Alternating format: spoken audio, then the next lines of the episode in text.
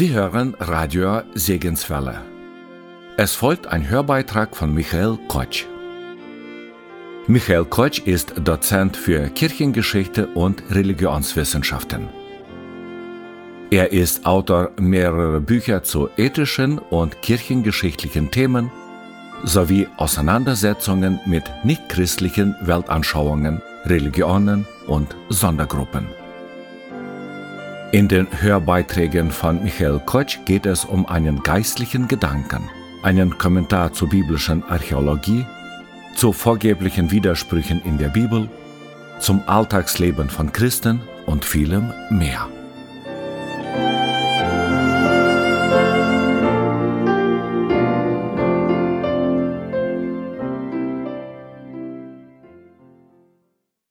Am 20. November 1981, vor 40 Jahren, starb Gerhard Bergmann, der mit Abstand bekannteste deutschsprachige Evangelist und evangelikale Redner in den 1960er und 1970er Jahren. Seine Bücher wurden in Millionenauflage verkauft. Regelmäßig sprach er im öffentlichen Fernsehen und vor Tausenden von interessierten Zuhörern auf Konferenzen und Tagungen. In jenen Jahren war Bergmann der Starredner der Deutschen Zeltmission und Förderer der Evangelischen Allianz. Von vielen Menschen wird heute wahrscheinlich im Internet am intensivsten über den christlichen Glauben diskutiert. Hier gibt es tausende Texte, Videos und Gesprächsangebote, die lange schon nicht mehr nur von Christen genutzt werden, sondern von allen Menschen, die mehr über Jesus und die Bibel erfahren wollen oder die einfach auf der Suche sind nach echter Spiritualität. Außerdem gibt es natürlich noch christliche Großveranstaltungen, oft in Kongresszentren, zu denen auch gemeindefremde Menschen eingeladen werden. Über die meiste Zeit des 20. Jahrhunderts gab es in Deutschland eine ziemlich erfolgreiche Zeltmission. Auf irgendeinem öffentlichen Platz einer beliebigen Stadt wurde für einige Tage oder sogar Wochen ein großes Zelt aufgebaut und vielfältig für die dort stattfindenden Veranstaltungen eingeladen. An den Nachmittagen wurde dort gewöhnlich ein ansprechendes Kinderprogramm angeboten. An den Abenden gab es dann die großen Veranstaltungen mit Chor, persönlichen Lebensberichten und einer Ansprache, die auf direkte und allgemeinverständliche Art und Weise Grundlagen des christlichen Glaubens erklärte.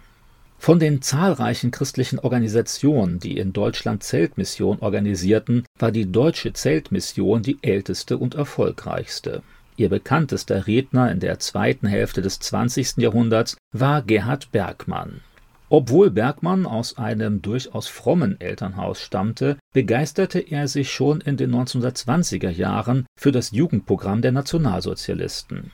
Hier engagierte er sich wie auch tausende anderer Gleichaltriger und wollte mitarbeiten an einem neuen, vorgeblich besseren Deutschland. Nach intensiven Gesprächen mit einem älteren gläubigen Handwerker entschied Bergmann sich, Christ zu werden. Nicht nur als Kirchenmitglied, sondern mit ganzer Überzeugung.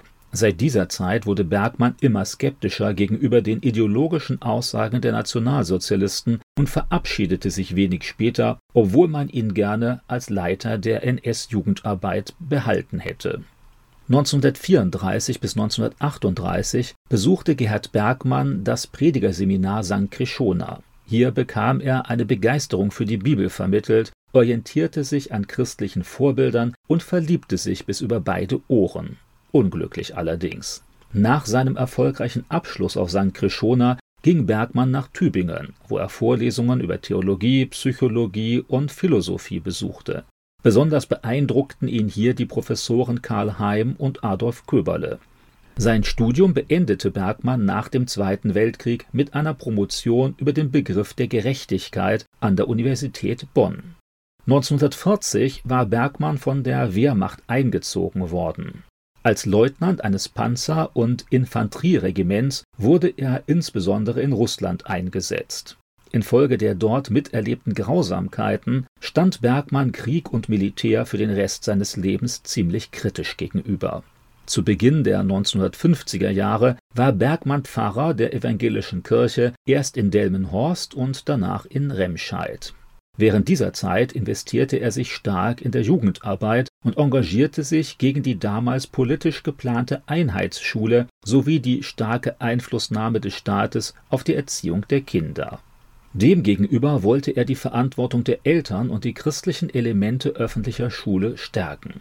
In seinen Predigten wies er wiederholt auf die negativen Folgen des schnell wachsenden Wohlstands und der damit einhergehenden Orientierung an Konsum und Genuss hin. Zeitweilig warb die CDU in diesen Jahren um Gerhard Bergmann als Minister für die Regierung des Landes Nordrhein-Westfalen. Obwohl ihn auch diese Arbeit durchaus reizte, lehnte er schlussendlich doch ab, weil ihm die Verbreitung des christlichen Glaubens noch deutlich mehr bedeutete. Zusammen mit Pfarrer Paul Deitenbeck aus Lüdenscheid entwickelte Bergmann ein erfolgreiches Programm für Fabrikmission. In enger Absprache mit interessierten Firmenleitungen wurden regelmäßig in Fabrikhallen kurze evangelistische Gottesdienste mit anschließenden Gesprächsmöglichkeiten durchgeführt. 1958 wurde Gerhard Bergmann zum hauptberuflichen Evangelisten der Deutschen Zeltmission berufen in den folgenden 20 Jahren machte ihn diese Tätigkeit in ganz Deutschland und auch weit darüber hinaus bekannt. Für den bald auch als deutschen Billy Graham bekannten Bergmann wurde eigens ein Zelt mit 2500 Sitzplätzen gekauft, das an vielen Orten noch immer nicht ausreichte, so groß war der Zulauf. Seine durchdachten, pointierten und praxisorientierten Predigten sprachen viele Menschen an. Oft griff er auch aktuelle gesellschaftliche Themen auf, um sie aus christlicher Sicht zu beleuchten. Gerne bezog Bergmann Gedanken und Zitate aus Kunst, Literatur oder Philosophie mit ein. Begleitet wurden die Veranstaltungen oft durch einen großen Chor und ein Posaunorchester. Im Vorprogramm erzählten Menschen von ihren persönlichen Erfahrungen mit Gott oder über ihre Hinwendung zum Glauben. Unspektakulär, aber deutlich rief Bergmann seine Zuhörer zu einem Leben mit Jesus Christus auf. Viele fanden durch diese Veranstaltungen einen persönlichen Zugang zum Glauben. An den meisten Orten arbeitete Bergmann in der Vorbereitung mit der Evangelischen Allianz zusammen, so dass zahlreiche unterschiedliche Gemeinden als Organisatoren der jeweiligen Zeltmission gemeinsam an die Öffentlichkeit traten einem breiten Publikum wurde Bergmann als regelmäßiger Sprecher der ARD-Sendung Das Wort zum Sonntag bekannt. In seinen Großveranstaltungen sprach er zu insgesamt mehr als zehn Millionen Menschen. Bergmanns Evangelisation und Vorträge brachten ihn unter anderem auch in die DDR, in die meisten Länder Europas sowie in die USA, nach Brasilien, Israel, Südafrika und Indien.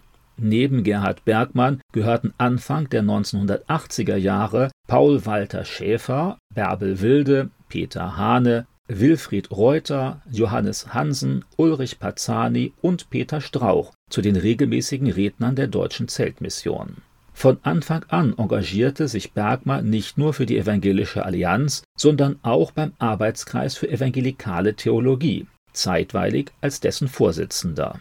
In den Wintermonaten übernahm er vor allem verschiedene Aufgaben bei der Evangelischen Gesellschaft für Deutschland. Häufiger verfasste er auch Artikel für deren Zeitschrift Licht und Leben. Zwischen den Veranstaltungen schrieb Bergmann zu Hause in Halver an seinen Büchern, von denen einige zu Bestsellern wurden.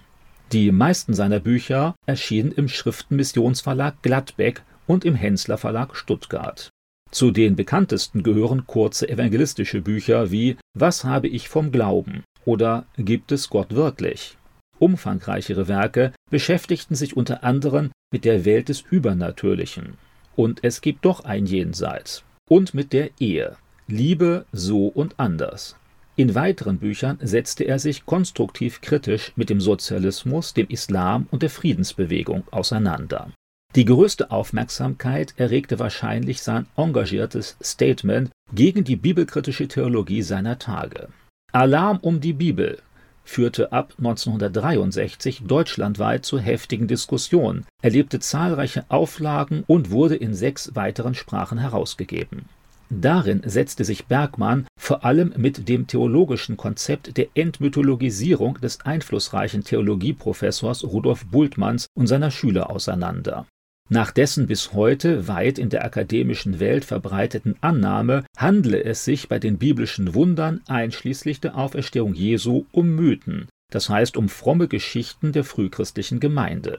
Das war für Bergmann ein gefährlicher Frontalangriff auf die Glaubwürdigkeit der ganzen Bibel und eine grundlegende Infragestellung des christlichen Glaubens.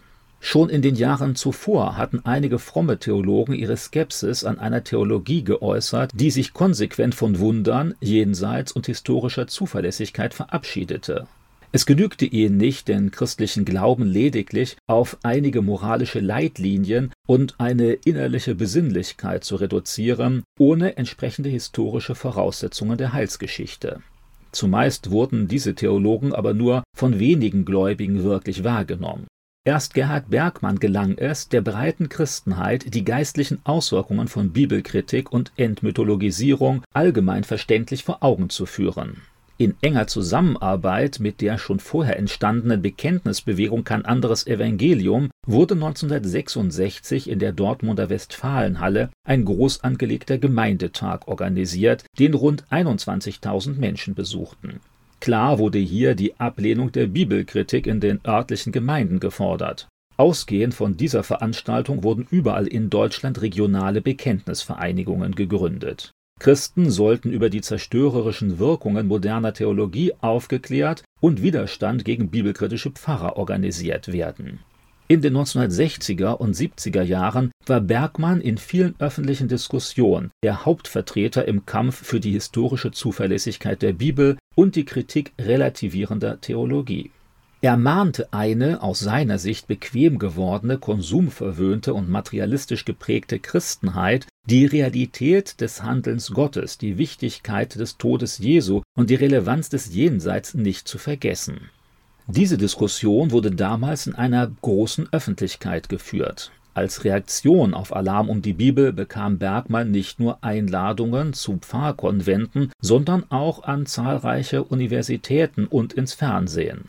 Widerspruch ließ auch nicht lange auf sich warten. Einerseits meldeten sich die Schüler Bultmanns zu Wort, die ihren Ansatz historisch und sachlich relativierender Bibelkritik als wissenschaftlich notwendig verteidigten. Andererseits wurde Bergmann von konservativen Theologen wie Samuel Külling kritisiert, weil er Zweifel am göttlichen Ursprung mancher gewaltverherrlichender Bibeltexte wie den Rachepsalm geäußert hatte.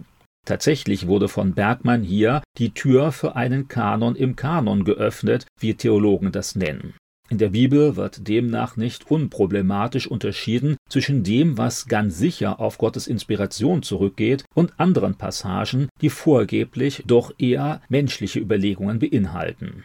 Zwischen 1970 und 1980 war Gerd Bergmann der wahrscheinlich bekannteste deutsche Prediger und Evangelist. Mitten in seinem erfolgreichen Dienst starb er am 20. November 1981 mit 67 Jahren. Viele Menschen erinnerten sich noch Jahre nach Bergmanns Tod an ihre persönliche Begegnung mit ihm. Obwohl er im Laufe der Zeit zu einer allgemein bekannten Persönlichkeit geworden war, suchte und pflegte er auch den Kontakt zu ganz gewöhnlichen Menschen, denen er im Alltag begegnete. Bergmann schätzte den einzelnen Menschen und wusste von der absoluten Wichtigkeit der Arbeit engagierter Laien in christlichen Werken und Gemeinden. Ich halte es für angemessen, angesichts seines 40. Todestages öffentlich an Gerd Bergmann zu erinnern.